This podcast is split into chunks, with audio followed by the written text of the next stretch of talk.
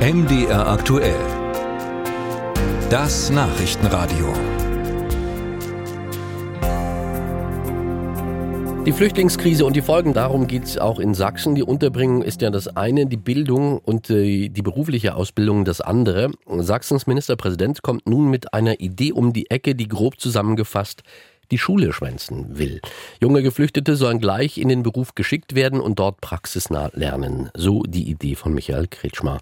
Wie das gehen soll oder auch könnte, hat sich Christian Erl erklären lassen. Regelschulen seien für fast volljährige Geflüchtete mit brüchigen Bildungskarrieren der falsche Ort, sagte Sachsens Ministerpräsident Michael Kretschmer am Montag im MDR. Wir sehen, dass das zu keinem Ergebnis führt. Und deswegen muss man neue Modelle organisieren, praxisnahes Lernen mit Bildungsträgern, mit der Wirtschaft gemeinsam, in denen junge Leute handwerklich etwas tun können, was sie erfüllt, die Sprache lernen und nach Möglichkeit einen Berufsabschluss oder einen Schulabschluss parallel zu organisieren. Im Handwerk und anderen Lehrberufen gäbe es viele freie Stellen, die sofort besetzt werden könnten, auch wenn die formalen schulischen Voraussetzungen fehlten.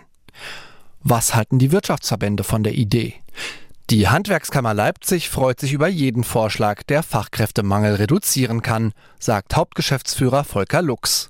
Allerdings hat für ihn der Plan einen Haken. Ich glaube, wir erodieren unser System der dualen Ausbildung, wenn wir Menschen ohne Schulbildung auf unsere Betriebe und unsere Bildungsträger loslassen. Das Ausbildungssystem in Deutschland sei auch wegen seiner Verbindung von Praxis und Schule so renommiert. Ganz vom Tisch wischen möchte Lux den Vorschlag Ausbildung ohne Schule dennoch nicht. Mit der richtigen Vorbereitung kann es gehen, sagt er. Vorschläge von unserer Seite, die konstruktiv erscheinen, könnten sein, dass man diesen Personenkreis vielleicht in so ein Jahr der Einstiegsqualifizierung schickt. Das finanziert die Bundesagentur für Arbeit. Und danach mit einem Lehrvertrag ausstattet mit Betrieben für zweijährige Berufe, die ein bisschen weniger theorielastig sind, wo man dann möglicherweise das Sprachthema nicht ganz so drastisch hätte. Ob die geflüchteten Azubis hinreichend Deutsch können, bleibe eine Hauptherausforderung für den erfolgreichen Abschluss. Aber auch charakterliche Heranführung an den Arbeitsmarkt sei wichtig. Die gemeinnützige Organisation Joblinge setzt bei beidem an. Sie begleitet Jugendliche mit Startschwierigkeiten in Ausbildung und Arbeitsmarkt, darunter viele junge Migranten mit ehrenamtlichen Paten. Die helfen bei Sprache und Auftreten und erhöhen so die Integrationschancen enorm, erklärt Matthias Kretschmer, der die Leipziger Joblinge leitet. Also unser Mentorenprogramm äh, ist eines unserer Garanten dafür, dass die Vermittlungen erfolgreich verlaufen.